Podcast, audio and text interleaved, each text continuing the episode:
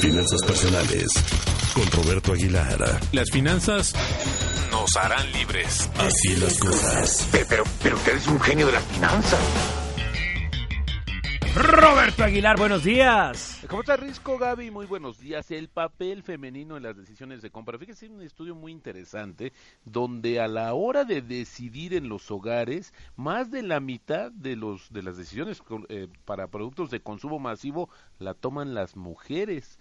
Arreglos y remodelaciones en la casa 35%, electrodomésticos 42% y tecnología y entretenimiento baja a 23. Pero Esta perdón, consul- 35% y, y, y ¿cuál es el otro porcentaje? O sea, ¿es, Eh, ¿solo es mujeres hombres? Porque, o, o cómo no Ah, es que fíjate, no, solo hijos. esto es la decisión de compra de mujer, de, de las mujeres. Después lo que hizo esta consultora Cantar fue justamente sumarla con la decisión de compra justamente de los hombres. Y esto es interesante porque fíjense que a la hora de sumarlo, por ejemplo, para el caso de electrodomésticos sube a 36%, lo mismo que en tecnología y entretenimiento, mientras que para la compra de productos de consumo masivo fue de 29, ahí baja, o sea que al final del día estas decisiones donde manda justamente la mujer en términos de estas decisiones de compra son en todo lo relacionado de productos de consumo, después ya cuando se suma con las decisiones de su pareja, pues comienza a disminuir, pero al final, bueno, pues es importantísimo. Ah, ok, hay Ah, otra ya, variable, ya hay otra variable que es,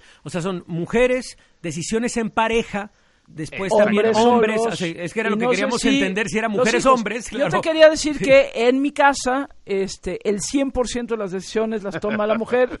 No lo sé. bueno, yo creo no, que Max no, sí, ahí razón. influye. Yo creo que se lleva un Sí, porcentaje de dos razón, dígitos. Porque acabo de Sí. comprar unos juguetes de Exacto, perro que sí, sí, pero de ahí- Y por eso justo estas campañas y la mercadotecnia muy dirigida a estas decisiones. Lo que sí, por ejemplo, es un dato adicional a esta encuesta, es que en el auto, por ejemplo, en el auto esta decisión final de compra también recae en las mujeres. Así es que bueno, pues importantísimo este papel femenino, insisto, en las decisiones de compra. Ya salió el dato de la inflación, ya habíamos dicho que iba a haber noticias buenas y así fue. Inflación de febrero de 7.62% a tasa anual, menor a lo esperado, también menor a lo de enero, pero siguen las presiones. A ver qué fue lo que más subió rápidamente, el huevo.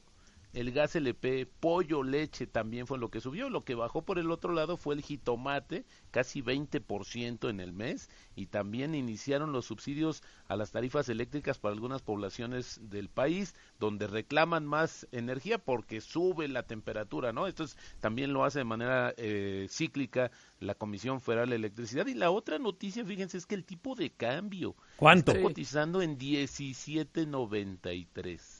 Antes, Es- una sí. hora antes, marcó el 17.90, un nuevo nivel mínimo en el año. Y ya con esto tenemos una apreciación anual de 8%, pero Vamos ¿qué por creen? 16. Le Vamos por cara- 16. Vamos por No, 16. por el momento le ven cara de 17.50 los expertos. Vamos por 16. Vamos por No, 16. no, Hasta que 16, llegue, hasta que llegue a 350 no voy a parar. No voy a parar hasta que llegue a 350 el dólar, mi querido Bueno, Roberto pues, Aguilar. Si hubiera algún cambio significativo, con todo gusto lo informamos. pero Eso, así- como se mueve debe ser. El peso fortachón, de fortachón a superpeso, por ahí Sí. están diciendo ese tránsito. Había que ver qué tan resistente es esta Muy bien. apreciación cambiaria. Bueno, gracias, querido Roberto, te mandamos un abrazo. Al contrario, Gaby Risco, muy buenos días.